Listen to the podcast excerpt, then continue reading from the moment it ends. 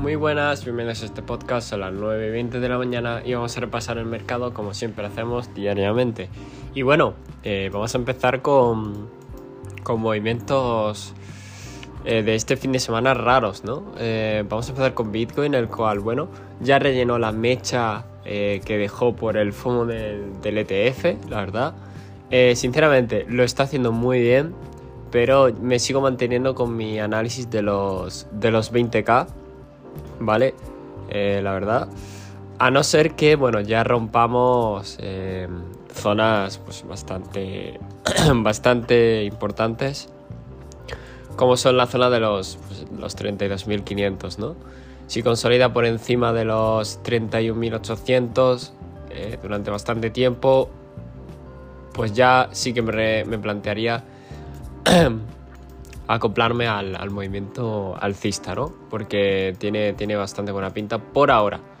Eh, tiene que pasar todo eso. en mi opinión, yo creo que todavía debería de faltar una caída tocha para eliminar toda la basura que hay todavía en el mercado. Eh, pero bueno, esa es mi, mi opinión. Eh, varias altcoins que han pumpeado. Si no recuerdo mal, Link es una de ellas. Así que bueno, felicidades a los que tengáis Link. Eh, después de prácticamente... A ver, un momento que lo mire. Después de... Em, pues perfectamente... 300... Dos años, casi dos años, eh, ha pumpeado, ¿vale? Y se ha salido del rango por la parte alta. Eh, no tiene más. Así que enhorabuena.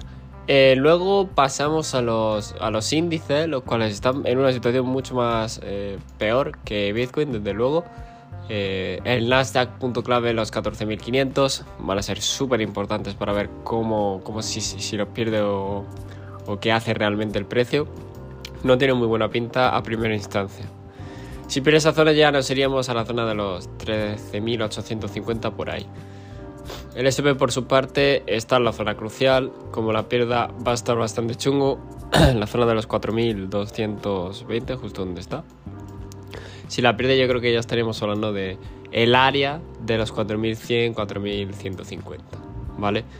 Bueno, seguimos avanzando. El dólar sigue exactamente igual en rango, consolidando por encima de los 105,6, eh, así que lo está haciendo bastante bien realmente.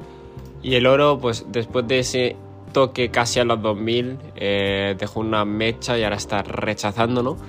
Por lo que, bueno, queda esperar a mayor evolución, pero contamos como los 2000 ya una, resistencia importante. Por último, quería comentar el, petróleo, el cual, bueno, sí que puede estar formando un doble techo. Eh, bueno, no doble techo porque no está a la misma altura, pero sí que puede estar formándose pues esa tendencia a la baja, ¿no? Quizás, eh, si no consigue superar el máximo anterior. Y realmente esto es, tenemos eventos esta semana, lo vamos a ir viendo. Recordad, este podcast no es consejo de inversión ni nada de ello y nos vemos en el siguiente.